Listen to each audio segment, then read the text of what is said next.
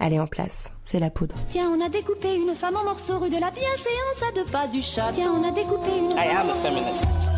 Je vous obsède avec une constance Je me suis pas qui appelle quand même l'admiration. conduit d'une façon conforme à ce qu'on attend d'une jeune fille d'abord et d'une femme ensuite. I'm sorry that I didn't become the world's first black. Je crois qu'une femme qui existe dans son temps, à l'intérieur de son temps, n'a pas d'époque, elle marque son époque. Bienvenue dans La Poudre, une conversation intime, profonde, avec des femmes artistes, activistes, politiques, de toute génération, de toute opinion. Comment sont-elles devenues femmes? Comment habitent-elles leur corps de femme? Que pensent-elles? Écrivent-elles? Je suis Lorraine Bastide et aujourd'hui je reçois Amandine Gay. J'ai essayé de faire un happening dans le podcast de Lorraine Bastide. Donc j'ai enlevé mes vêtements. Ma première rencontre avec Amandine Gay s'est faite sur YouTube. C'était un extrait de son film. Une jeune femme y parlait de son enfance, filmée en plan serré, lumière naturelle. Elle disait Je pensais qu'en grandissant on devenait blanc, et donc qu'on devenait joli. Derrière ce témoignage, il y avait un long métrage, Ouvrir la voie, où des femmes noires vivant en France ou en Belgique y racontent leur vécu, dans une démarche qui me parle d'autant plus qu'elle correspond au credo de la poudre. On peut être quelqu'un d'autre, quoi. On peut prendre différents corps. J'ai assisté à une projection d'Ouvrir la voie un soir de décembre au cinéma l'écran à Saint-Denis. C'était la première fois que je voyais un public applaudir pendant un film, plusieurs fois. Le travail d'Amandine Gay vient pallier un vide abyssal. Il est une réponse à l'invisibilité des femmes noires dans les médias, dans la société. D'exceller dans tout ce qu'on fait pour justement ne pas être le cliché, ne pas être euh, ce qu'on attend de moi. Ce film, Amandine Gay l'a produit seule, avec le soutien d'une campagne de crowdfunding. C'est seule aussi qu'elle s'est battue pour obtenir une sortie nationale. Ouvrir la voie sera en salle à l'automne 2017. C'est une première victoire. Avec Amandine Gay, on a parlé d'adoption, de l'injonction politique à la joie et des écureuils du Canada.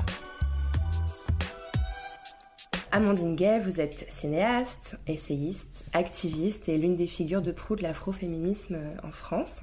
Votre pensée est extrêmement élaborée sur les questions d'intersectionnalité et mon envie de journaliste, la première en tout cas, ce serait de vous poser des questions euh, comme à une experte, des questions euh, pour éclairer les discriminations spécifiques euh, subies par les femmes euh, afrodescendantes dans notre société. Mais vous m'avez déjà répondu en fait, parce que j'ai vu votre film Ouvrir la voie.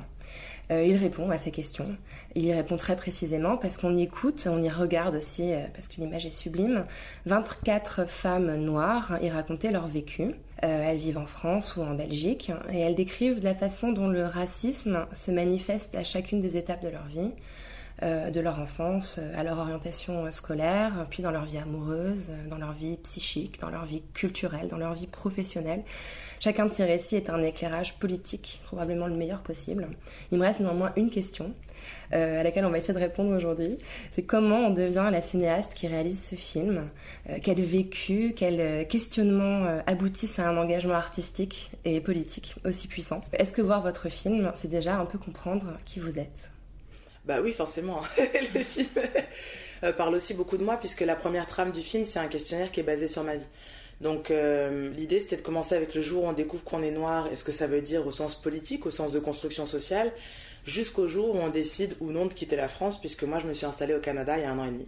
Et puis au milieu de tout ça, bah, j'ai mis tout- toutes les choses qui avaient trait à mon parcours et dont je voulais voir si justement elles entraient en dialogue avec d'autres filles noires, puisque euh, moi je suis adoptée donc, et j'ai grandi dans une famille blanche à la campagne euh, lyonnaise, et donc il y a aussi toute une partie de ma vie où je me demandais si mon expérience était, on va dire, représentative ou allait faire écho avec des filles qui avaient vraiment grandi dans les communautés afro. Alors on va revenir un tout petit peu en arrière si vous voulez bien. Euh, Donc vous avez grandi dans la campagne lyonnaise. C'était comment de grandir là-bas?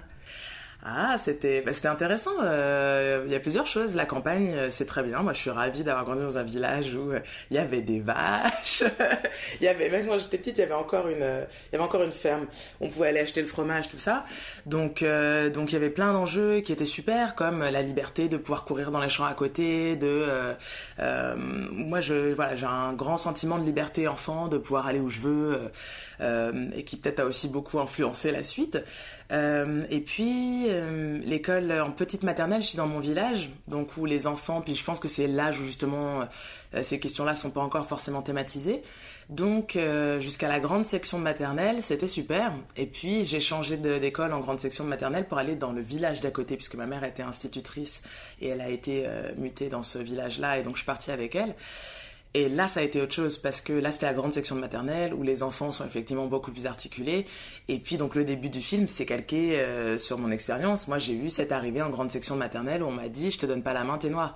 Qui a donc été une espèce de, de double moment euh, catastrophique où déjà j'ai appris que j'étais noire et qu'apparemment, voilà, c'était assez grave pour qu'on refuse de me donner la main, ce qui, à 5 ans, est un drame.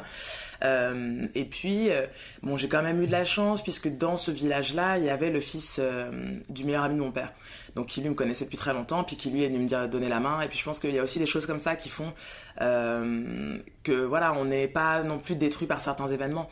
Donc, euh, mais oui, à partir de là, euh, pour moi, ça s'est jamais arrêté, quoi. Il était à partir du moment où j'ai pris conscience que j'étais noire et dans cette chose très violente de rejet en fait, euh, ça ne s'est jamais arrêté. Et puis ben, après ça s'est formulé sous plein d'autres enjeux, Euh, les amis dont les parents votent Front National euh, et qui n'ont pas de problème à vous le dire en, vous tenant le discours. Mais toi c'est pas pareil, toi on t'aime bien. Euh, et donc euh, bon, voilà ça c'est voilà des choses que j'ai effectivement connues, vécues.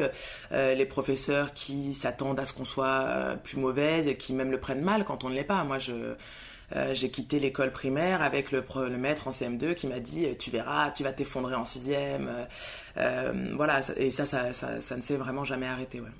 Comment vous parlez quand vous étiez petite? Je, je pense à vos parents. Quel, quel- quel genre de, de mots, quel genre de langage ils employaient avec vous? Bah déjà, moi, j'ai grandi dans une famille qui est relativement atypique, on va dire, puisque c'est ma mère qui gagnait plus d'argent, euh, c'est ma mère qui avait fait plus d'études. Euh, et donc, et puis ma mère est quelqu'un qui ne se maquille pas, euh, qui est très, euh, qui est dans une approche aussi, on va dire, comme alternative du genre, même si elle, elle le thématiserait pas du tout comme ça. Et donc, ça, c'est des choses que j'ai compris plus tard. C'est-à-dire que chez moi, tout le monde faisait tout, et mon père et mon frère, tout le monde fait le ménage, la cuisine, tout ça. Donc déjà, moi, j'ai grandi dans, en pensant que ça, c'était euh, la normalité entre guillemets, c'est plus tard que j'ai découvert qu'en fait la plupart des familles étaient quand même pas mal restées au, stade où euh, les hommes ne faisaient rien euh, et puis où en général c'était l'homme qui avait un, parcours plus prestigieux et qui gagnait plus d'argent. Donc ça c'est sûr que pour moi ça, ça a ancré quelque chose où euh, c'était complètement banal et normal qu'une femme soit puissante quoi entre guillemets. Donc ça ça a été un premier enjeu. Et puis c'est vrai que oui, je pense que j'ai jamais vraiment, euh, on m'a jamais parlé comme une enfant, comme on peut parler aux enfants, quoi, euh, qui est quelque chose que moi aussi je comprends pas. Je veux dire, les enfants, c'est juste euh, des personnes qui sont en construction puis qui ont moins d'expérience, mais il n'y a pas besoin de leur parler comme si c'était des personnes qui comprennent rien. Euh, donc ça, c'est sûr que ça a joué. Ma mère était aussi institutrice, donc. Euh, moi, j'ai aussi euh, appris l'autonomie très tôt. Elle était très occupée, donc je devais faire mes devoirs et tout ça, mais on travaillait en même temps, quoi. Elle, elle corrigeait les copies, moi, je faisais mes devoirs à côté. Et puis après, il y a eu le basket, donc très rapidement aussi, je me suis mise à faire énormément de basket. Donc euh, le contrat avec mes parents a toujours été en somme que je faisais ce que je voulais tant que je gardais mes notes à l'école. Euh, et donc c'est en ça aussi je dis j'ai eu beaucoup de liberté. Moi j'avais beaucoup joué chez les amis. Très rapidement je suis partie en camp de basket. Euh, Il y avait cette famille dont j'étais très proche avec le père qui était euh, basketteur afro-américain euh, chez qui euh, j'étais au moins une fois par semaine et avec qui je suis beaucoup partie en vacances. Euh, donc euh, donc oui il y a aussi beaucoup cette chose je pense dans ma famille de euh, euh, les enfants, c'est des personnes à qui on donne des outils pour qu'ils prennent leur envol, quoi. Le monde s'est vite ouvert en fait pour vous. Ouais.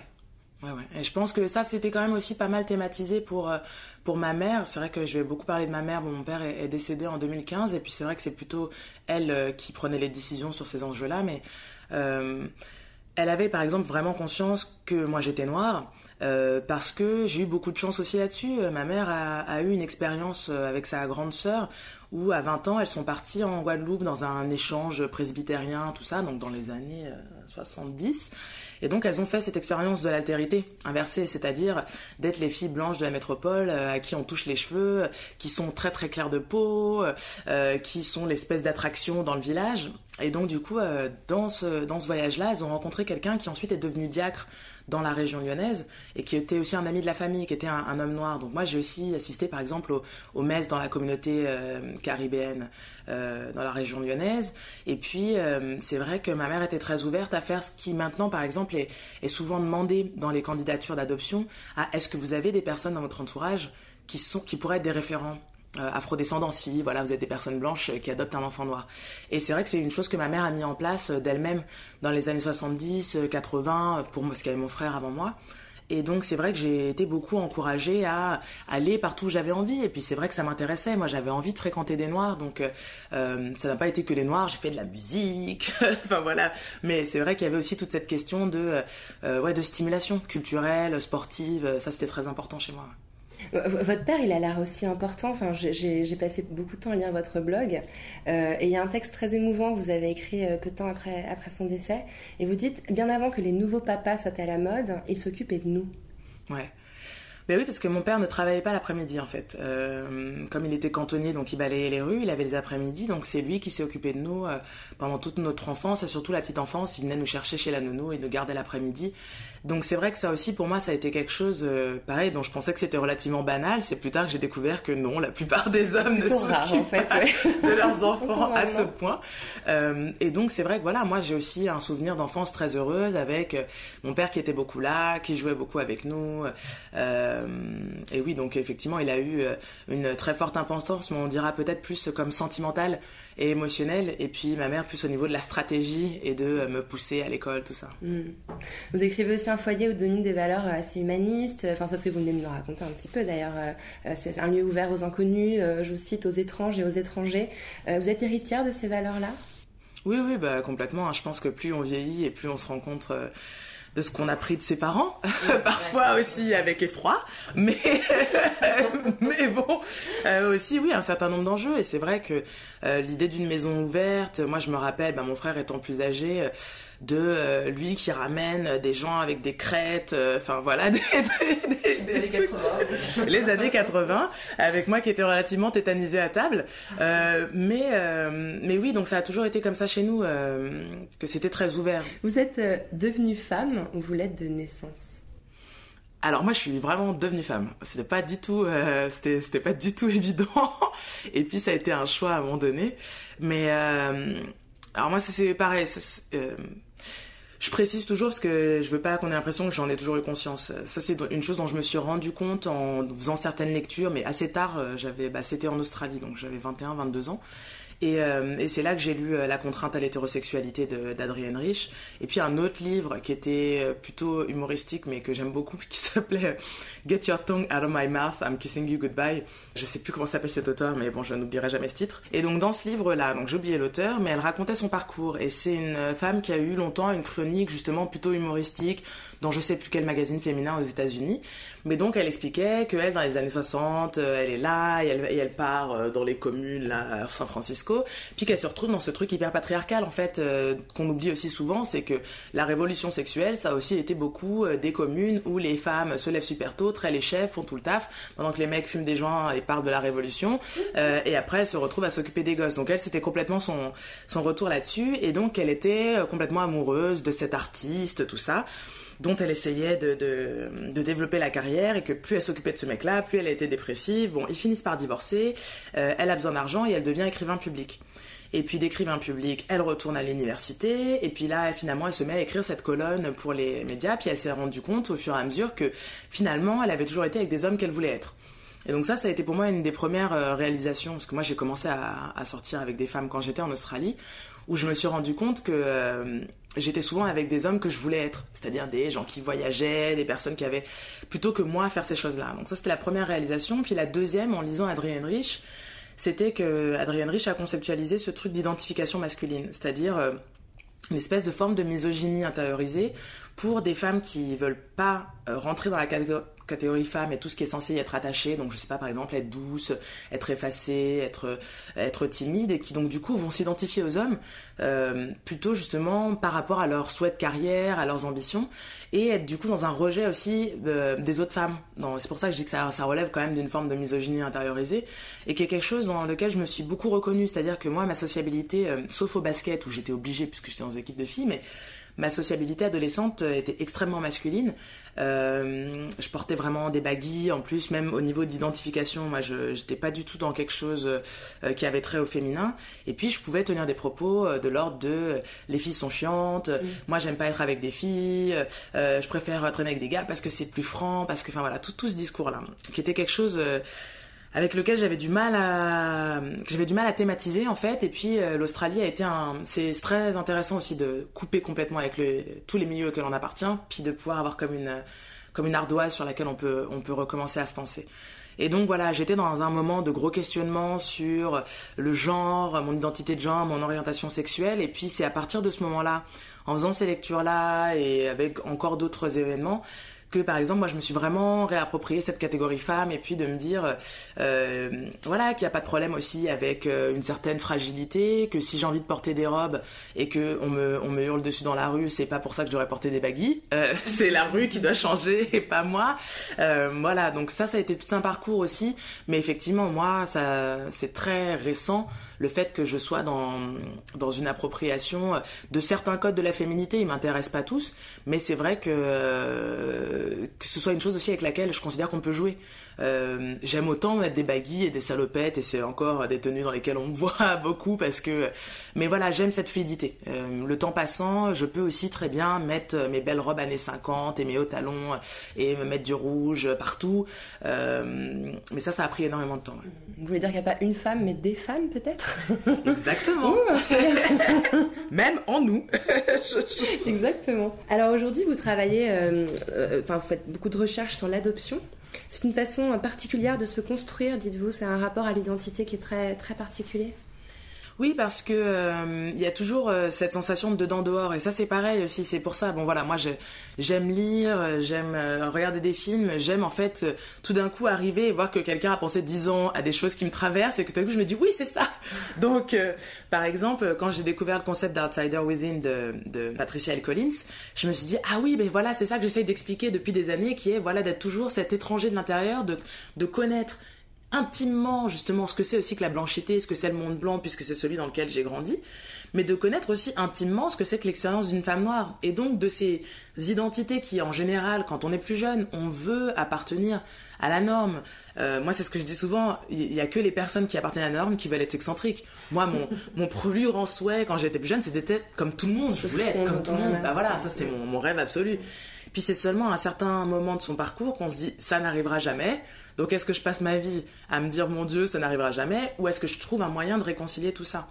Et donc c'est en ça que l'adoption, mais de la même façon que par exemple le, métissage.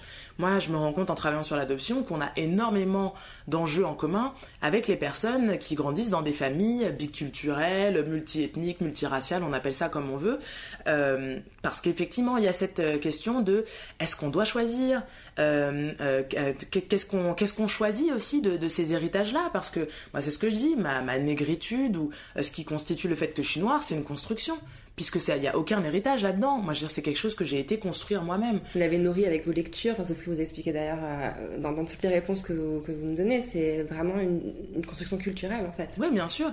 Et puis de fréquentation. Effectivement, il y a eu le personnage d'Évariste, il y a eu le personnage de Pierre, il y a eu tout un ensemble de personnes qui ont fait que j'ai pu euh, effectivement aussi avoir une forme de sociabilisation afro, mais qui a vraiment été quelque chose euh, qui relève de mon parcours et puis vraiment de choix que j'avais envie j'avais besoin de ça aussi parce que mais même ça c'est des questions bon, là c'est beaucoup plus euh, ça ça sera développé je pense dans 10 20 ans si je suis encore en vie mais justement aussi de quelle part de ça je choisis c'est-à-dire que finalement, moi, j'ai jamais choisi d'être une femme noire. Ça m'a tellement été imposé qu'ensuite j'ai dû développer cette recherche. Peut-être que si on m'avait rien imposé, je me serais intéressée à autre chose. Euh, mais bon, ça, du coup, maintenant, on le saura jamais. Mais c'est vrai que ça, par exemple, c'est un enjeu qui me, qui me, qui me questionne beaucoup au niveau même des positionnements identitaires. Euh, moi, ce que je dis souvent, c'est que je pense que, euh, par en fait, les thématiques qui ne sont pas problématisées, c'est-à-dire où on nous renvoie pas à un rejet ou à quelque chose, sont finalement pas celles qui nous touchent.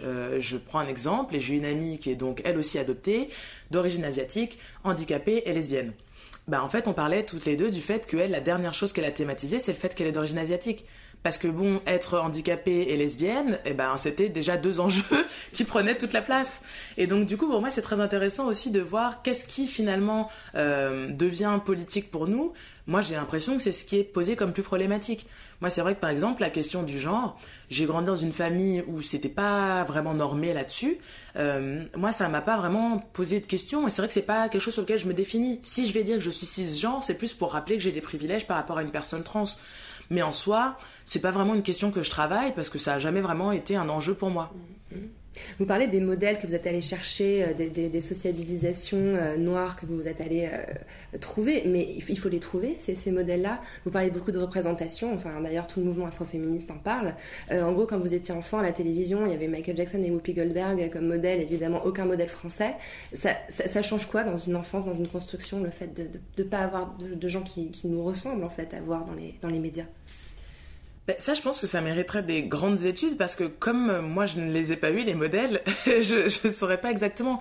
Euh, ce que je dirais, c'est que il y a vraiment cette question d'une forme de, encore une fois, de fierté de ce qu'on s'autorise. Quand on ne voit pas des gens qui nous ressemblent, euh, sans aller jusqu'à la télévision, en, professeur, en médecin, je veux dire dans toutes les sphères de la vie sociale, ou alors que quand on voit des personnes qui nous ressemblent, et eh ben du coup elles sont uniquement en train de faire le ménage ou à la caisse ou des choses comme ça, la question de se dire est-ce qu'après moi je vais pouvoir être professeur, elle se pose. Parce qu'il y, a un vrai enjeu. Moi, je disais, voilà, est-ce qu'il y a une grande trappe qui s'ouvre à la fin de, du collège, du lycée ou, des études supérieures dans laquelle disparaissent tous les Noirs, les Arabes, euh, les femmes, quand après on avance, euh, par exemple, à l'université, c'est très prégnant. Maintenant, on est au stade où il y a plus de femmes qui sont euh, titulaires de doctorat que d'hommes. Et puis, pourtant. Quand on avance dans les positions de pouvoir, qui sont, qui sont les profs titulaires, qui sont les directeurs de département, qui sont les directeurs d'université, là je n'ai pas féminisé parce que ça reste majoritairement des hommes. Donc qu'est-ce que ça veut dire? Est-ce que ça veut dire que toutes ces doctorantes femmes n'ont pas les capacités pour devenir professeur titulaire ou est-ce que ça veut dire qu'il y a toujours des blocages? Mais ça, pour arriver à cette conception-là, il faut être un peu dans ces milieux. Quand on est plus jeune, on se dit ah bah effectivement, la Barbie médecin n'existe pas. Déjà la Barbie, en plus, bon, même même moi je suis pas forcément pour les Barbies, mais euh, je veux dire, il y a toute cette question de, c'est vrai que quand euh, c'est Rebecca qui, qui dit dans l'extrait quand elle dit la Barbie noire, elle avait pas de travail, mais c'est vrai, il y a un côté où Rebecca c'est un personnage de, enfin un personnage, une des, une des femmes de votre film. Ah oui, puis dans la vie c'est un personnage aussi, mais mais du coup, euh, c'est vrai que quand elle a dit ça, je me suis dit, mais oui, il y a tout cet enjeu de, mais nous, qu'est-ce qu'on devient en fait? Pour moi, c'est vraiment ça, c'est, mais alors, c'est quoi notre place? Ça veut dire qu'on n'a pas de place, ça veut dire qu'on n'est pas voué à devenir astronaute. Bon voilà, là, j'ai euh, j'ai beaucoup parlé de, de, de Fatoumata Kebe, qui est donc euh, enfin docteur, docteur en astronomie, euh, parce que pour Extraordinaire. moi... Sa conférence TEDx, j'avais vu à l'époque, j'avais trouvé incroyable. Enfin, j'invite les auditeurs à aller la regarder, parce que quand elle parle des déchets dans l'espace, c'est incroyable. C'est fascinant. Au niveau de... Et ça, pour moi, c'est vraiment l'avenir parce qu'elle a aussi ouvert une association pour encourager les jeunes filles, en particulier racisées, à faire carrière et en tout cas des études dans les sciences.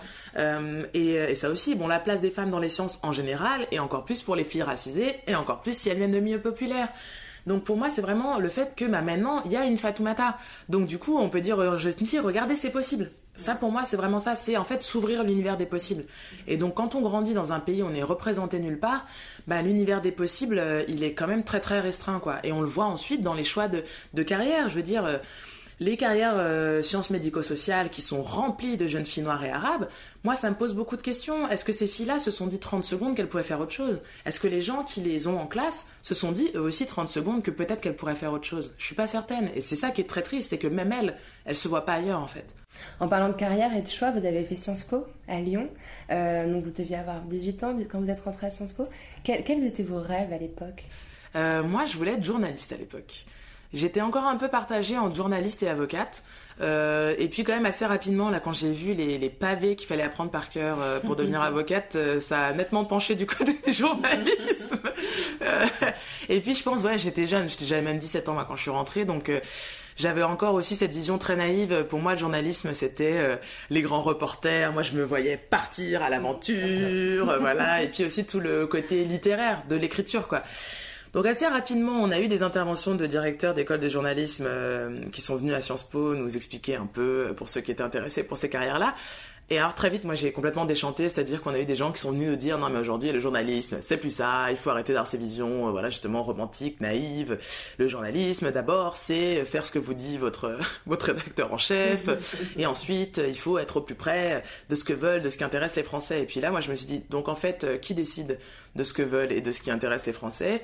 Et comme en plus par ailleurs moi j'ai un petit euh, problème de rapport à l'autorité, surtout quand je considère qu'elle n'est pas juste, je me suis dit bon c'est pas du tout pour moi en fait. Je me voyais pas du tout dans une dans une rédaction avec quelqu'un qui me dit ce que je dois écrire. Enfin, je veux dire, c'est pas du tout ça que je veux faire en fait. Donc du coup, là, je me suis orientée vers le documentaire en me disant bah peut-être que là il y a quand même aussi le temps de travailler ces sujets parce qu'il y avait aussi ça le journalisme aujourd'hui c'est un espèce de truc où il faut coller à l'actualité euh, il faut produire super rapidement à part effectivement bah, des espaces comme Mediapart même ça je veux dire le fait qu'en France le journalisme d'investigation soit très peu développé euh, aux États-Unis, en Angleterre, euh, il y a de la place pour vraiment du travail de fond. Aujourd'hui en France, il faut s'accrocher, quoi. Il y aurait pas Mediapart, il y aurait quasiment rien en fait. Euh, donc du coup voilà, pour moi ça, ça, me posait beaucoup de questions et je me suis dit donc ça c'est pas pour moi et donc j'ai été voir vers le documentaire en me disant bah il y a le temps de faire des recherches. Moi j'aime beaucoup les recherches aussi. toute la phase préliminaire de de, de, préparation d'un film ou d'un travail de recherche. Moi c'est peut-être même ce que je préfère. Le temps long, vous le dites souvent, c'est ce que vous préférez. Oui, parce qu'en fait, c'est là qu'on a le temps aussi de faire évoluer sa pensée. Euh, moi, je me rends compte euh, que ce que j'aime, c'est ce mouvement. Euh, c'est aussi pour ça que j'ai du mal avec l'autorité ou que j'ai du mal à faire partie d'un groupe, par exemple politique. Je l'ai fait, j'ai essayé avec Oser le féminisme, mais un groupe, ça veut dire une ligne. C'est comme la ligne d'un parti à laquelle on doit se conformer. Moi, je suis quelqu'un qui change beaucoup d'avis, pas parce que je suis une girouette, mais parce que ce qui était vrai il y a trois ans ou ce qui me semblait évident il y a trois ans, bah, après l'avoir éprouvé, moi, ce que j'aime en fait, c'est avoir une idée, la tester est-ce que ça fonctionne Est-ce que ça fonctionne pas Dans la recherche, on a une hypothèse euh, de départ, on fait son travail et puis à la fin, elle est validée, elle est pas validée. Moi, je me rends compte que j'aime travailler comme ça sur à peu près tout, que ce soit la recherche, la création ou même dans le militantisme. C'est on voit ce qu'on peut faire, on essaye, ça fonctionne, ça fonctionne pas plutôt que de mettre en place des modèles, par exemple. Ça, ça m'intéresse pas. Alors que on a aussi besoin de modèles théoriques. Quand je dis que, voilà, quand j'ai lu le, le, concept créé par Patricia L. Collins, l'intersectionnalité, euh, qui est le concept aussi créé par, euh, par Kimberly Crenshaw, on a besoin de modèles. Mais moi, je me rends compte que ma, façon de fonctionner, elle est moins sur les modèles, elle est plus sur essayer d'éprouver les modèles, de les pousser à bout, de, de voir comment on peut les changer, euh, les adapter dans différents contextes. Et là, je peux te dire que je sais absolument pas de quoi on parle au début. On était à Sciences Po. et vous aviez, vous aviez 17 ans. Oui, et, euh, le journalisme, c'était, c'était pas possible en fait. Voilà. Et puis, euh, donc j'ai terminé Sciences Po et je suis donc allée faire ma quatrième année. Euh, moi, j'étais au milieu de la réforme, donc on était la promo en 4 ans. Et j'ai fait ma quatrième année en Australie. Euh, et donc j'avais fait mon mémoire sur les enjeux du traitement de la question coloniale. Et donc je voulais aller quelque part où il y avait euh, un département euh, en Australie. Ils avaient les Aboriginal Studies. Et en plus l'université que j'avais choisie c'était la première fois qu'une femme aborigène donnait le cours d'Aboriginal Studies donc qui était aussi un espèce d'événement. Et que voilà c'était pas aborigène je dis pour ceux qui ne pas forcément non mais ça vient de me venir à l'esprit qu'il faut peut-être traduire effectivement. oui c'est vrai. Donc études aborigènes et et puis voilà là c'était pas thématisé comme ça dans ma dans ma tête mais c'est vrai que c'était vraiment aussi cette question de réappropriation de la narration, c'est non seulement se confronter euh, ouvertement à son histoire coloniale et donc de créer des départements qui, qui étudient ces enjeux-là, mais en plus qu'une femme aborigène vienne donner ce cours, là c'était encore autre chose parce que c'était vraiment de sa perspective et puis c'était une année géniale où elle a fait venir des intervenants qui étaient bah, justement un comédien aborigène euh, australien super connu qui racontait tout son parcours, enfin il y avait plein de choses et donc j'avais commencé aussi à à bifurquer euh, vers le cinéma et donc euh, j'ai pris les cours d'études aborigènes et j'ai aussi fait un, trimestre d'études de, cinéma. Euh, dans lequel on devait produire un, un, un cours en groupe et tout ça. Puis là, on avait cours de montage, d'écriture et tout où là ça a confirmé que j'aimais ça, euh, c'est moi qui ai eu la meilleure note en scénario, enfin bon voilà, c'était vraiment, là je me suis rendu compte que c'était vraiment mon truc, que j'aimais, puis aussi de connaître mes limites, donc euh, moi par exemple je ne suis pas cadreuse à jamais, euh, la caméra c'est pas pour moi, par contre le montage, l'écriture, ça c'était mon truc. Et la direction aussi, non? Oui, la direction aussi. tellement belle dans, dans, Mais voilà, le côté gestion de projet, bah, le travail de réalisation quoi, mais c'est vrai qu'il y a aussi des réalisateurs tristes qui sont des personnes qui prennent la caméra, alors moi c'est sûr que non, et donc bah, ça ça m'amène à la fin de Sciences Po, et j'étais très fatiguée. Euh, là, j'avais euh, donc j'avais 21 ans, je pense. Euh, et donc je sortais de ce parcours de, de ouais, d'une vie obsédée par l'excellence. Ouais, c'est ce dont j'allais vous parler, ça- cette espèce d'esprit de, enfin pas de compétition, mais peut-être un petit peu quand même, complètement, de, voilà, de d'être la première, la meilleure. Et puis de revanche, et puis voilà, déjà, je pense que c'est très prégnant chez beaucoup de personnes racisées, de, euh, en tout cas par celles qui ne sont pas détruites par le racisme systémique, et par le sexisme et tout ça, de euh, d'avoir un espèce de comme de pulsion de vie inverse qui va être, euh, je vais vous montrer ce dont je suis capable, mais qui pour moi aussi, à un moment donné, s'est avéré euh, je sais pas, j'ai eu comme un retour de bâton de ça. À 21 ans, je me suis dit bon voilà, euh, j'ai quand je suis rentrée à Sciences Po, je faisais encore du sport au niveau. Donc euh, j'étais en, je jouais à Bron, donc on était une équipe de basket en National 3. Euh, voilà, Sciences Po, le sport de haut niveau, euh, euh, maintenir un engagement citoyen. Moi, j'ai toujours été, donc voilà, avant j'étais délégué de classe, je suis rentrée à Sciences Po, j'étais au bureau des élèves et je m'occupais de la commission culturelle. Elle ne peut pas s'en Euh, empêcher. non, non, je ne peux pas m'en empêcher.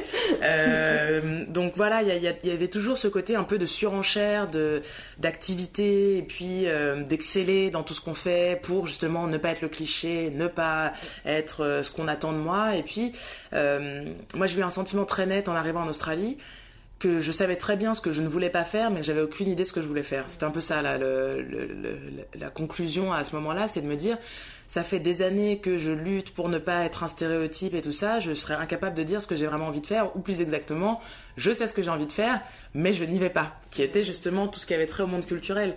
Et je n'y allais pas justement parce que à l'époque, euh, j'étais, on va dire, beaucoup plus mince, donc la grande fille noire jolie, on me demandait si j'étais chanteuse, danseuse, et puis c'était très important pour moi de dire non, je suis à Sciences Po, euh, non, je vais être journaliste, non, machin.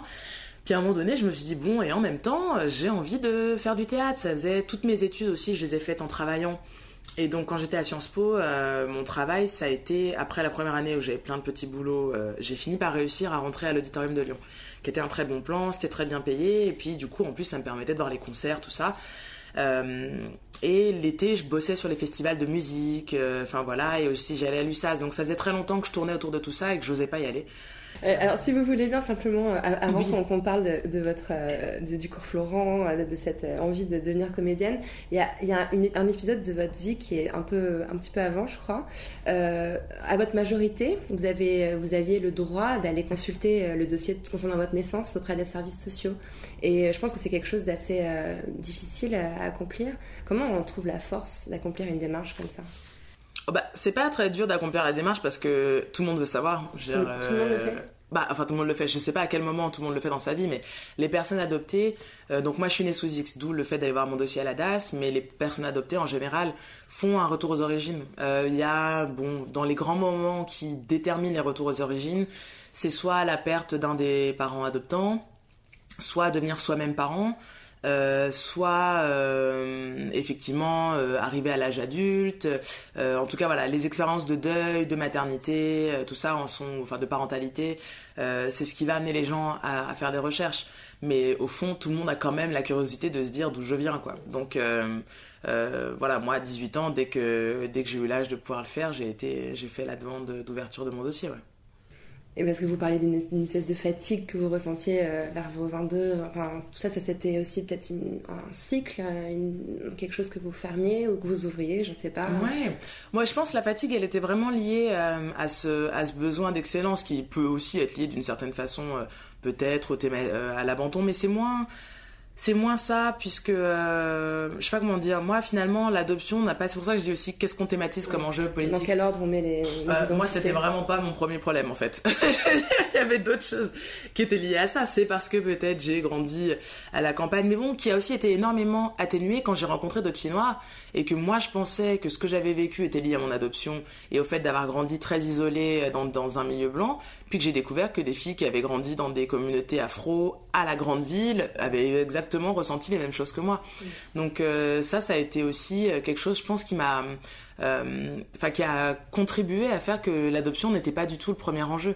Là, ça m'intéresse plus maintenant et je travaille dessus maintenant, justement, plus en lien avec la parentalité, avec le fait que moi je me, je me pose des questions, puis j'ai envie d'avoir des enfants, puis c'est là que le désir de travailler sur l'adoption, qu'est-ce que ça veut dire, qu'est-ce qu'on transmet, euh, est-ce que c'est quelque chose de réglé? Pour moi aussi, travailler de façon artistique et euh, universitaire sur un sujet, c'est achever de prendre de la distance avec. Donc c'est quand c'est réglé en fait. Donc là, disons que je sors du cycle questions coloniales, euh, euh, afroféminisme, tout ça, qui, qui sont quand même toujours des enjeux qui informent mon travail. Mais parce que ça, c'était le premier enjeu de ma vie. Et puis c'est au travers de la recherche et de la création.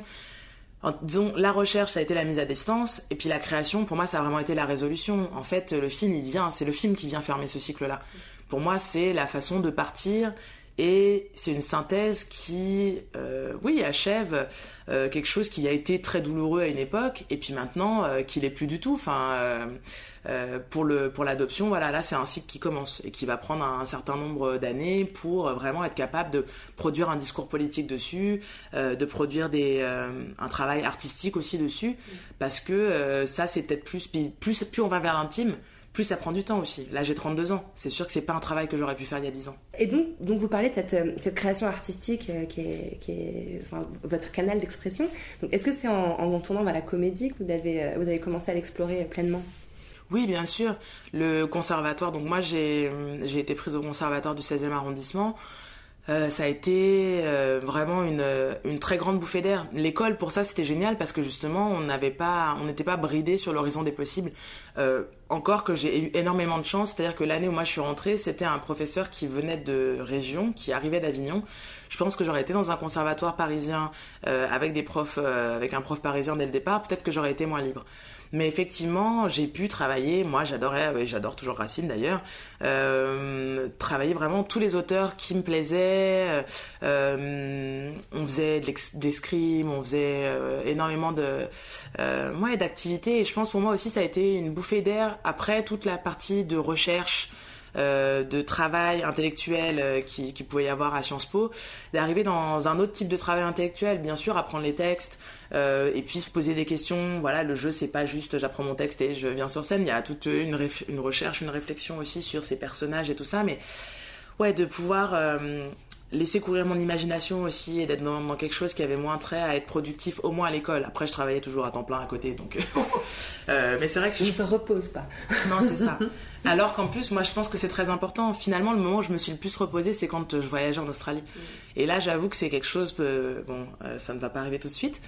Mais je, là, j'éprouve une grosse nostalgie de ça, d'avoir des longues périodes où euh, justement on laisse son cerveau en jachère aussi. Euh, je pense que ça, ça m'a permis de. Euh, je pensais à ça là récemment sur euh, justement que ce qui se passe en ce moment, c'est comme une synthèse qui est très je sais pas, que tout va très vite et que tout me vient très vite, mais c'est parce qu'aussi il y a eu des grandes périodes comme ça où bah, j'étais un peu dans les limbes et je pense que s'il n'y a pas ces périodes-là, il peut pas y avoir la période qui est aujourd'hui qui qui est hyper, euh, qui est hyper intense. Et donc là, j'avoue que j'ai assez hâte de pouvoir, par exemple, de pas faire de, lecture utilitaire. Là, je dois travailler pour mon mémoire de maîtrise. Je n'ai pas le temps de, lire de romans, j'ai pas le temps euh, de relire des choses que j'aime bien lire régulièrement. Euh, voilà, moi j'aime beaucoup Dorothy Parker et régulièrement, normalement, je me lis ses poèmes. Puis là, je peux pas. Euh, voilà, ça, ce côté-là aussi, de pas être toujours dans quelque chose de qu'il faut, de toujours devoir produire. C'est aussi comme ça qu'on peut mettre en place des, réflexions. Et donc voilà, ça, ça me manque. La, comédie, c'est aussi, enfin, vous, parlez beaucoup de l'in- de l'intellect, mais c'est aussi un- un- une histoire de corps.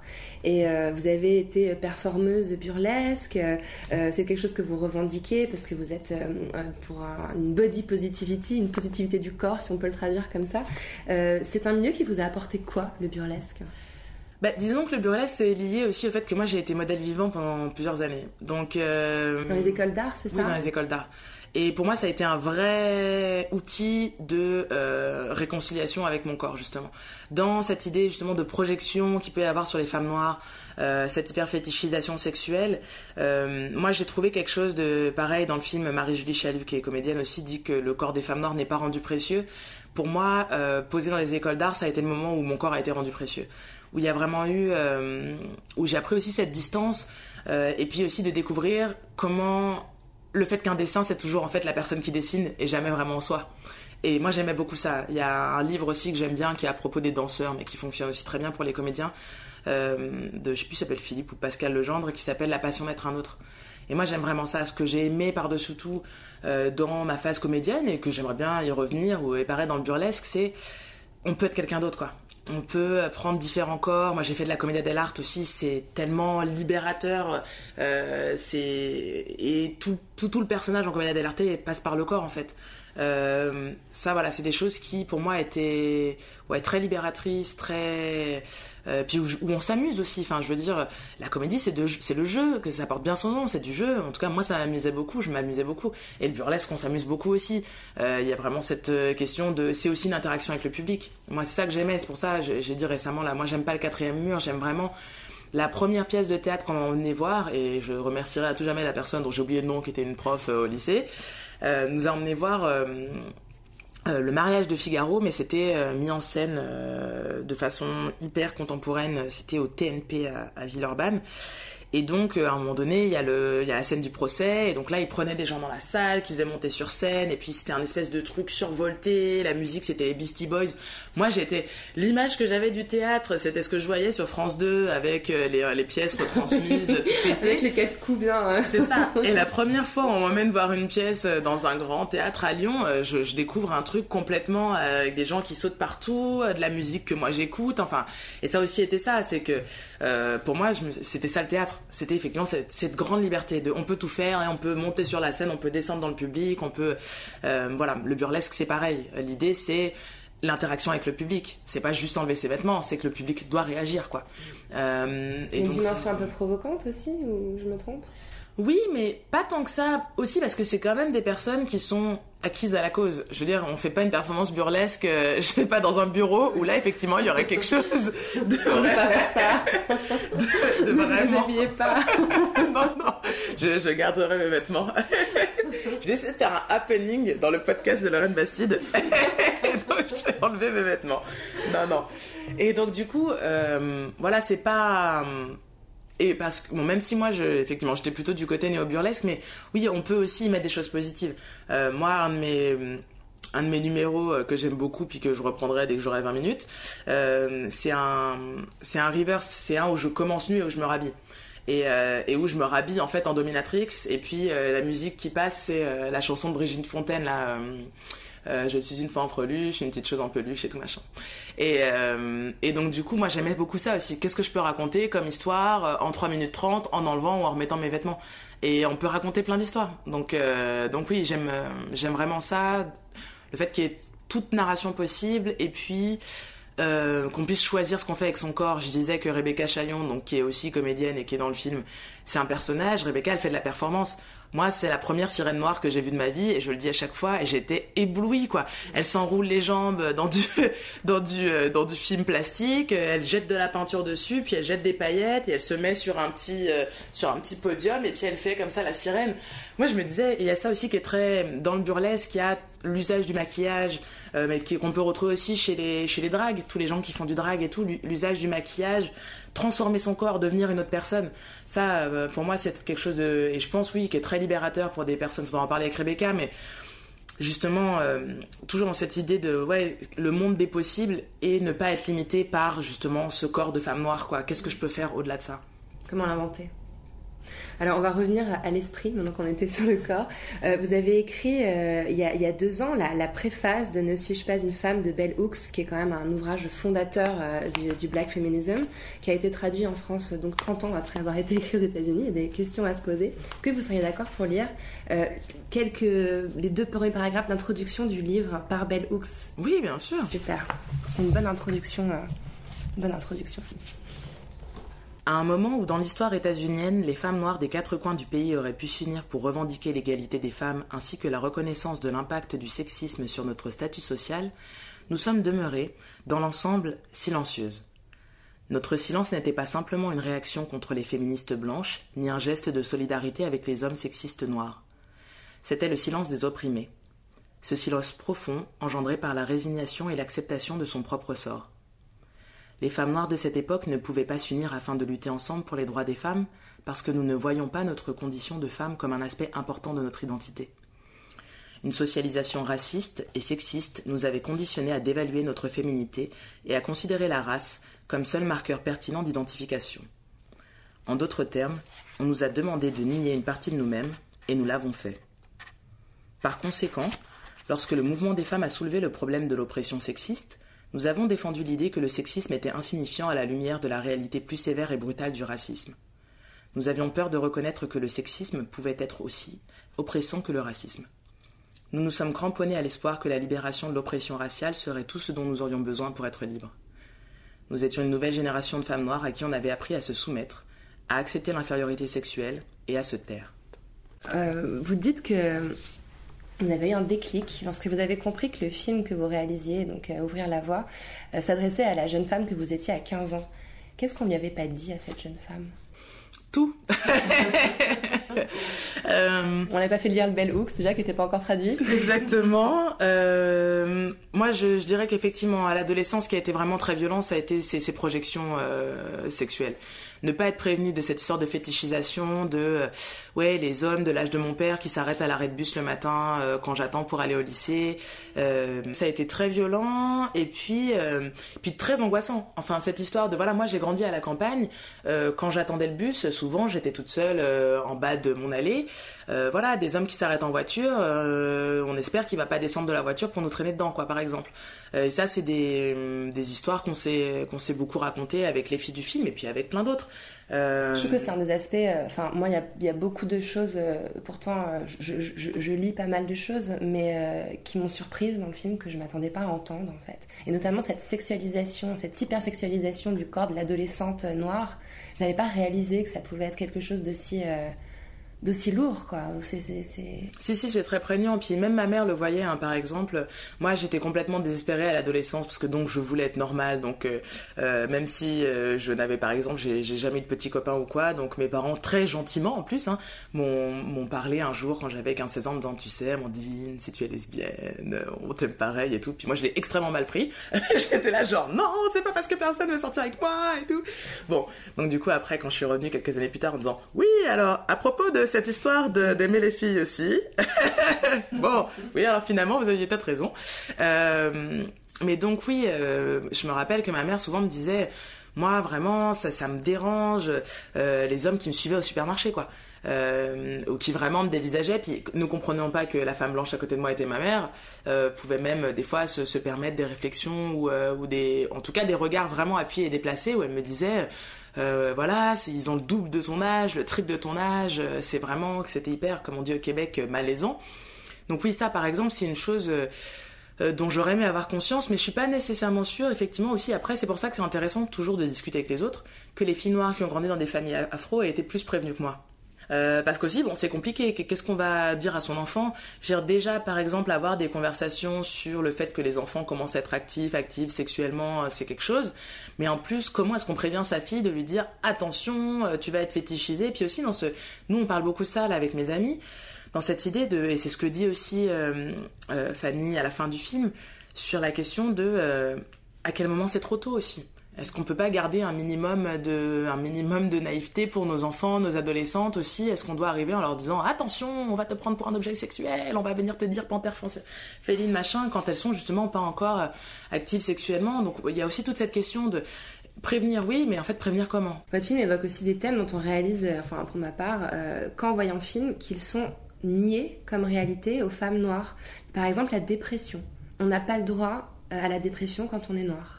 Oui, et puis c'est souvent aussi, euh, moi c'est ce que je dis aussi, un des autres enjeux, c'est que quand on est complètement, quand on est constamment attaqué à l'extérieur, on va vouloir parfois recréer de la fierté sur même des choses qui appartiennent aux stéréotypes. Donc moi je me rappelle, je sais plus, bah, c'était dans un magazine féminin où il y avait justement ces deux sœurs noires qui disaient dans les avantages d'être noire, euh, on a toujours la pêche, on est toujours content et tout. Et puis moi je me disais, on peut pas reprendre ça à notre compte quoi. Euh, non, c'est une façon de, de nous déshumaniser. Bien sûr qu'on n'est pas tout le temps content. Bien sûr qu'on va pas bien, bien sûr qu'il y a un vrai, un coup psychologique, un vrai coup moral aux violences qu'on vit dans la société. Et ça, pour moi, c'est quelque chose qui est très, euh, oui, dont il faut parler, qui est déjà quelque chose qui est complètement nié dans les communautés afro et aussi complètement honteux, il faut le dire. Euh, voilà, parler de, de maladies mentales dans les communautés afrodescendantes, faut s'accrocher, euh, alors que les enjeux sont là. Et puis en fait, c'est comme pour tout, dès qu'on commence à libérer la parole, moi depuis que je parle de ça, j'ai pas une fille noire qui m'a pas dit oui non bah c'est vrai que moi j'ai une tante et moi mon frère et moi machin et tout. Oui bon, c'est juste que voilà, c'est pas parce qu'on n'en parle pas aussi que ça n'a pas lieu. Et après, effectivement, vis-à-vis du groupe euh, majoritaire, il y a cet enjeu, effectivement, de, voilà, les noirs un peu bamboulards, rigolos. Moi, c'est pour ça, par exemple, que j'ai pas supporté Intouchable. Parce qu'on est toujours dans cette représentation du grand mec souriant qui avec danse. où il, où il assiste à une personne handicapée. Voilà et façon euh, jouer. Euh. C'est ça. Et je veux dire, dans ça aussi, il y a cette question de, il y a aucune profondeur, il y a aucune complexité.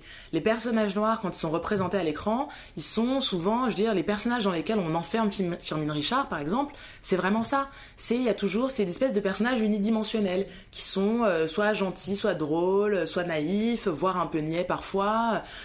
Et pour moi, ça aussi, c'est quelque chose de, voilà, nous sommes des êtres complexes, comme le reste de l'humanité en fait. Et euh, chez nous, il y a aussi des personnes manipulatrices, calculatrices, des personnes complètement dépressives, euh, et on n'est pas euh, uniformément heureux de vivre, content, tout ça. Et puis même dans cette forme de, joie, et c'est toujours Fanny qui dit ça, là, il y a un, extrait que j'avais publié sur YouTube, qui s'appelle Tu vas être ébloui par ma joie, et qu'il y a quelque chose de très politique là-dedans. C'est pas simplement qu'on est joyeux, c'est juste que justement on subit beaucoup d'attaques et une forme de résistance, c'est de dire quoi que tu me fasses, moi je vais rester digne et je vais rigoler fort et je vais prendre de la place puisque ce que tu veux c'est que je sois silencieuse et que je disparaisse.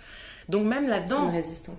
Voilà. Et donc ça c'est quelque chose qui est, très peu pensé comme tel ou thématisé comme ça.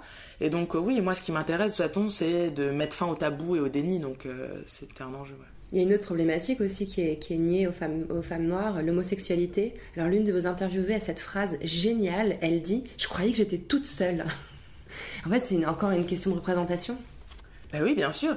Parce que, euh, voilà, qui peut citer des personnalités, déjà, citer des personnalités femmes noires françaises connues, bon, voilà, il faut s'accrocher. Mais alors, en plus, queer, euh, bon, bah là, effectivement, il y en a, y en a quasiment pas. Maintenant, il y a Charles, il y Soignon qui est out. Euh, moi, à ma connaissance, c'est la seule femme noire dans l'espace public français qui est out. Voilà. Euh, c'est pas beaucoup. On est en 2017 maintenant, d'ailleurs. En fait, ce qui m'intéressait, c'est de la façon dont vous avez suscité la parole des femmes que vous avez interviewées. Euh, on sent une sincérité, une pureté dans, dans, dans leur, dans leur récit. Et même techniquement, comment ça s'est produit? Mais c'est pour ça que je disais que le blog est important parce que c'est parce que moi je me mets en danger et c'est parce que j'essaye d'être le plus clair possible sur où je me situe et aussi en termes de rapport de pouvoir que les personnes en retour peuvent me faire confiance. C'est-à-dire que normalement, euh, ce qu'on voit sur les réseaux sociaux, c'est aussi ce qu'on a quand on me rencontre. Euh, après, j'essaye de me garder un minimum de vie privée parce qu'après, il y a aussi cette tension-là qui est, bon, d'accord, le privé est politique, mais moi, à force de raconter plein de choses pour ne pas créer de nouvelles normes et tout, euh, je me retrouve à, beaucoup étaler ma vie privée dans l'espace public. Donc ça, c'est aussi un autre enjeu. Mais parce que ce projet, justement, est basé sur ma vie aussi. Moi, il n'y a rien que je demande aux filles que moi je fais pas. Euh, donc ça, c'est aussi, c'est, aussi comme ça que ça marche. C'est, réciproque. Et ça vient aussi de mon parcours en sociologie. Euh, en France, on n'est pas très éthique au niveau de la recherche. Euh, en Amérique du Nord, là, par exemple, je suis en train de préparer mon mémoire de maîtrise. Je dois remplir une procédure éthique qui est extrêmement contraignante, mais c'est très bien. Et je dois dire quelles sont euh, les retombées pour les personnes interviewées, quels sont les dangers pour les personnes interviewées. Je dois leur donner un formulaire où j'explique ce que je fais comme recherche, où j'explique ce que, ce que je vais publiciser de la recherche, où je leur donne aussi la possibilité, là, qu'elles n'ont pas eu dans le film, parce que c'est une œuvre créative, donc c'est différent de la recherche. Dans la recherche, les gens ont le droit de se retirer à n'importe quel moment. En tout cas, moi, c'est la règle que je donne. Les gens peuvent se retirer du projet de recherche à n'importe quel moment sans aucune justification. Parce que ça, ça, leur redonne du pouvoir, en fait. Mm. Une forme de contrat, en fait. Exactement. Et moi, c'est quelque chose que je reproche aux personnes qui font du documentaire, aux personnes qui font du reportage de guerre, aux sociologues, c'est d'être toujours dans ce rapport sur blanc qui est pas seulement dans la parole, mais aussi dans qu'est-ce que ça met en jeu pour vous dans, votre, propre, dans votre propre carrière. Et quand on est une personne blanche de classe moyenne supérieure qui va aller euh, interviewer euh, les toxicomanes euh, à Marx Dormois, en fait, ces personnes-là, si elles sont pas contentes du, portrait qu'on brosse d'elles, si euh, elles, ont des, revendications a posteriori, mais comment est-ce qu'elles peuvent vous attaquer? Elles n'ont pas le pouvoir de se retourner contre vous. Moi, je donne souvent l'exemple des Pinsons Charlot, qui sont quasiment les seuls sociologues en France à travailler sur les puissants. Parce qu'évidemment, quand vous écrivez quelque chose sur des chefs d'entreprise, sur des grandes familles, ces gens-là, ils ont les moyens de vous traîner devant les tribunaux. Ils ont les moyens de briser votre carrière. Donc là, vous vous mettez vraiment en danger comme, comme chercheur. Là, vous faites quelque chose qui, euh, qui est vraiment politique. Mm. Allez voir ceux qui sont en dessous, allez voir ceux qui n'ont pas les moyens de venir vous demander des comptes. Ben, ça, c'est quelque chose qui, moi, me pose beaucoup de problèmes. Donc là, déjà, on est dans un rapport horizontal parce qu'on est toutes des femmes noires. Donc moi, je leur pose pas des questions sur quelque chose d'ésotérique. Je leur pose des questions sur l'expérience commune qu'on a déjà entre femmes noires. Mais après, il est évident que les filles, elles savent où me trouver, elles savent où j'habite, elles ont, elles ont mon contact, elles peuvent m'interpeller sur les réseaux sociaux. Moi, je peux pas faire n'importe quoi. Il y, a, une solidarité évidente autour de vous. J'ai assisté à l'une des premières diffusions du, film, je crois que c'était à Saint-Denis, c'était en décembre. Et à la fin du film, euh, j'ai ressenti une, grande, grosse émotion en les voyant descendre sur la scène avec vous. Vous teniez la main. On sent aussi que c'est une aventure euh, presque aussi importante pour elles que pour vous. Si, bien sûr. Et puis, c'est quelque chose aussi que moi, j'ai construit comme tel. Le projet, il dure depuis trois ans, aussi parce qu'on a des problèmes de, financement, mais aussi parce que ça a été très important pour moi de construire un groupe. C'est-à-dire qu'à partir du moment où les 24 personnes qui souhaitaient participer, une fois que je leur avais... Et aussi parce que quand je dis que c'est très écrit en amont, moi je les ai recrutés avec le questionnaire déjà fait. Le film était déjà écrit en fait. Moi je leur ai présenté les thématiques et on s'est mis d'accord en discutant, est-ce que ça leur convenait? Moi, je voulais qu'elles soient à l'aise avec le fait qu'effectivement, il y allait avoir de la nudité, parce que je savais déjà que j'allais filmer la performance burlesque, qu'on allait parler de religion, qu'on allait parler d'orientation sexuelle. Tout le monde n'est pas à l'aise avec ça. Moi, j'ai rencontré 45 personnes. À la fin, il y a un groupe de 24. Et j'ai quasiment, moi, exclu personne. Les seules personnes que j'ai exclues, c'était sur le fait que je les sentais vulnérables et que justement, c'est une prise de parole publique et que je me disais peut-être que moi, j'ai jamais vraiment douté que ça allait fonctionner. Et je me disais, je suis pas forcément sûre qu'elle soit prête pour le raz-de-marée qui va arriver derrière. Donc, pour ces personnes-là, je les ai pas, je les ai pas sélectionnées. C'est les seules. Les autres, c'est des personnes qui ont décidé elles-mêmes de ne pas participer. Et donc, quand il y a eu 24 personnes, j'ai commencé à organiser des soupers à la maison pour qu'elles se rencontrent. Euh, l'idée étant, moi, je suis aussi une grande admiratrice d'Ella Baker. Et Ella Baker, c'était euh, une de ces organisatrices. On oublie souvent que le mouvement des droits civiques s'est aussi fondé euh, sur le système de la Black Church et des organisations donc euh, religieuses qui étaient tenues par les femmes. Tout le niveau organisationnel des mouvements des droits civiques, c'est les femmes qui euh, faisaient l'organisation communautaire, l'éducation des jeunes, et puis après il y avait les hommes qui prenaient le micro et qui prêchent et tout ça. Mais en fait, euh, le plus gros du travail pour mobiliser les gens pour aller faire les marches, c'est les femmes qui faisaient ça. Et la Baker, c'était une de ces organisatrices là. Et elle, elle disait, les gens forts n'ont pas besoin de leaders forts. Et moi, je crois vraiment à ça, c'est-à-dire que l'objectif, en tout cas de mon travail, c'est de donner des outils aux personnes pour qu'après elles puissent faire leur truc. Et donc l'idée, c'était que les filles se rencontrent à la maison. Et ce que j'ai dit, c'est que moi je savais très bien, là je suis complètement indisponible. Mais si elles ont, si jamais, je sais pas, elles avaient été choquées ou quoi, elles ont des personnes vers qui elles se retourner. Elles se connaissent. Les filles qui sont dans le film aussi, moi j'ai organisé ça comme une conversation, c'est comme ça que je le pensais dès le départ. D'ailleurs, elles se répondent dans le montage du film. Bien sûr. Et donc j'allais pas faire ça avec des filles qui se connaissent pas dans la vraie vie. C'était quand même étrange. Donc du coup, pour moi, il y avait cette idée de finalement la conversation qu'elles voient à l'écran, c'est aussi des bouts de conversation qu'elles ont déjà eu entre elles. Donc c'était vraiment important de, construire un groupe euh, qui soit pas artificiel. Et c'est parce que en fait, on s'est fréquenté aussi pendant un an et des poussières que quand on fait les entretiens, bah oui, elles se livrent vraiment, mais parce qu'on est déjà dans un rapport. Alors après, bon, ça c'est aussi des choses. Euh, peut-être que pour les prochains films, je le ferai pas comme ça parce que c'est hyper drainant pour moi aussi. Euh, c'est quelque chose qui est à la limite de l'amitié, de la relation d'aide. Et puis après, moi, je suis quand même la réalisatrice et je suis en train de créer une œuvre qui est complètement mienne. Et après, les, les choix, c'est moi qui les fais, les décisions, c'est moi qui les prends. Donc, être toujours dans une espèce de, négociation entre je laisse du pouvoir, mais jusqu'à un certain point, parce qu'après, c'est vrai, c'est moi la chef. Faut garder le contrôle. Voilà. Donc ça, c'est, ça a été... Mais bon, finalement, ça s'est très bien passé. Euh, elles sont contentes à la fin, je pense. Euh, en tout cas, pour l'instant, tout le monde est très content.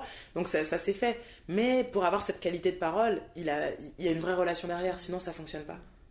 Faut, faut le redire, je pense, parce que le, film va sortir en, salle euh, à, l'automne prochain, ce qui n'était pas du tout évident encore en décembre quand je, quand je l'ai vu à Saint-Denis, donc déjà bravo.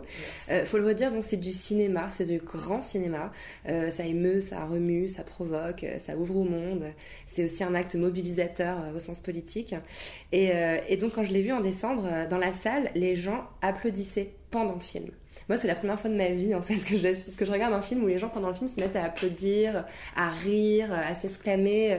Qu'est-ce que vous ressentez quand vous voyez l'accueil que, le public fait à vos films? Vous avez euh, fait beaucoup de projections dans toute la France. Vous allez partir bientôt, je crois, à Berlin, euh, en Europe. Cette semaine, c'est euh, la Suisse. La vendredi et samedi, ce sera au Spoutnik à Genève.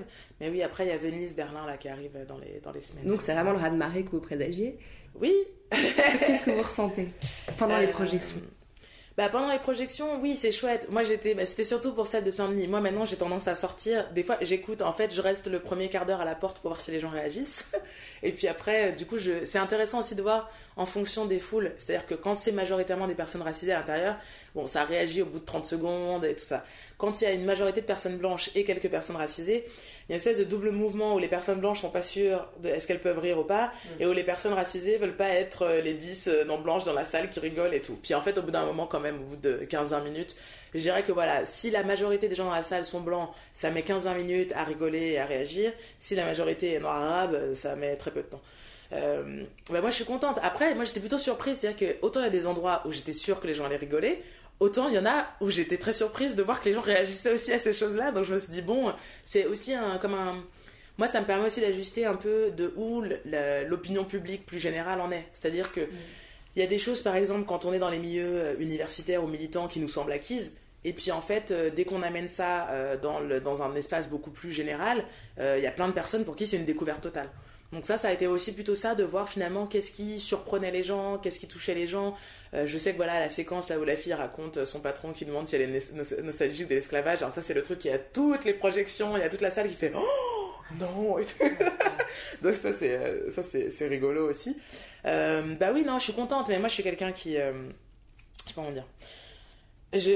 Bon, sinon je ferais pas ce que je fais non plus. Mais en fait maintenant que je vois que ça marche, maintenant ma, ma vraie question c'est est-ce que ça va marcher en salle? Là, oui, ça fonctionne en avant-première, mais moi, maintenant, je serais contente que si on fait. J'ai calculé, on dit qu'il y a 2,8 millions de, Noirs en France, la moitié, c'est des femmes. On va dire qu'il y en a 5 millions. La moitié, c'est des femmes, ça veut dire 2,5 millions. Donc 10% des femmes noires qui voient le film, ça veut dire 250 000 entrées en salle. Ben moi, je serais pas contente si je fais pas 250 000 entrées. Il y aura pas que les noirs qui vont aller le voir. Mais je me dis, mon cœur de cible, c'est ça. Est-ce que là, je vais être capable, euh, est-ce que je vais être capable de m'entourer de personnes qui peuvent faire ça pour qu'on aille chercher ce cœur de cible-là? Et c'est vrai que si je l'atteins pas, je serais pas très contente. Vous vivez à Montréal aujourd'hui. Qu'est-ce que vous avez trouvé là-bas qu'il n'y avait pas ici? Le calme. C'est-à-dire euh, un quotidien où je ne vis pas les micro-agressions raciales euh, que je peux vivre ici. C'est-à-dire qu'on ne me suit pas dans les supermarchés. On me dit toujours bonjour quand je rentre dans les commerces.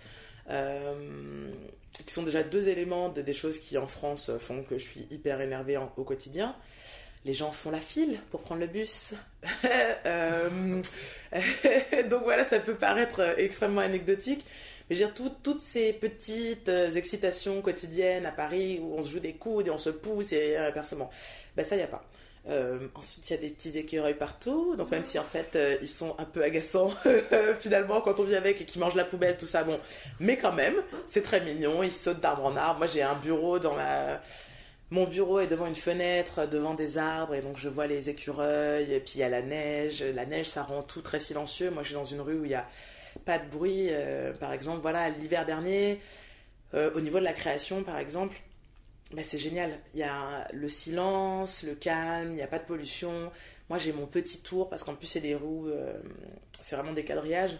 Donc j'ai mon petit tour de marche de quand je suis un peu enfermée depuis un moment à la maison et puis où il y a des parcs partout, il y a de la verdure. Voilà, il y a une qualité de vie que moi j'avais pas du tout en région parisienne. Voilà, une absence d'agression et puis aussi une reconnaissance de mon travail. Ce que je dis beaucoup, c'est que moi ça fait un an et demi que je suis au Canada, on m'a plus payé pour donner des conférences et des cours que ces 8-9 dernières années à Paris. C'est l'heure de la question super bizarre, je suis désolée, je dois la poser. ok. Comment vous entendez-vous avec votre utérus, Amandine Gay? Avec mon utérus, eh ben, c'est une bonne question. Je me disais justement, là, j'ai des copines qui bossent beaucoup là-dessus, euh, qui font des performances, des trucs. Et je disais qu'il y a ça. Moi, c'est vrai que maintenant, je m'intéresse beaucoup et à l'adoption et plus généralement à la justice reproductive. Et moi, surtout, j'aimerais bien mieux connaître mon utérus. Euh, j'avoue que je fais partie de ces personnes qui, depuis à peu près, je pense, le cours de biologie en cinquième, là, n'en ont plus entendu parler. Voilà, plus trop. Et, euh, et, je trouve que c'est un peu dommage. Moi, j'aimerais bien mieux me connaître. Je sais qu'il y a la première qui a fait ça, en tout cas, moi, à ma connaissance, c'est Annie Sprinkler euh, qui, fait le, qui faisait les performances avec le. Comment ça s'appelle le truc qui ouvre là, qui est horrible. Le spéculum. Avec le spéculum, et puis la performance, et les gens peuvent aller voir son utérus et tout. Et donc du coup, moi j'ai des copines euh, qui organisent des choses euh, un peu du même genre là, qui sont dans les tripes de sorcières et puis de. Mais en fait, je me disais que j'allais aller à un de ces jours parce que c'est vrai que moi j'ai jamais fait ce truc de euh, vraiment regarder mon utérus, être sûr de comment ça fonctionne et tout ça et j'aimerais bien. Voilà, donc je je n'ai pas vraiment de relation avec mon utérus, mais j'espère que on se reparle, je serais ravie de le rencontrer. La prochaine fois, je vous dirai où j'en suis. Il y a une autre question que je pose à, à toutes mes invités et vous y avez un peu répondu en évoquant votre fenêtre et vos écureuils dans les arbres. Est-ce que vous avez accès à votre chambre à vous? Euh, à Montréal, oui. Ouais. Et c'est très important. Euh, définitivement, moi, là, c'était la grosse question aussi de quand on s'installerait quelque part. euh, il me faut un bureau, enfin, il, me faut une pièce fermée pour travailler. Et on vous laisse cet espace-là, ce champ-là dans votre, dans votre vie privée, dans votre quotidien Oui, oui, oui. Mais après, voilà, comme le problème de vivre entre deux espaces, c'est que je l'ai moins à Saint-Denis quand je suis en France. Euh, mais de toute façon, moi, je me le fais toujours. Si j'ai pas une pièce, il y a un bureau qui est mon bureau, où c'est tout mis comme moi j'aime que ce soit mis. Et il faut pas toucher. mais si je peux avoir une pièce, c'est encore mieux. Ça évoque quoi pour vous la poudre?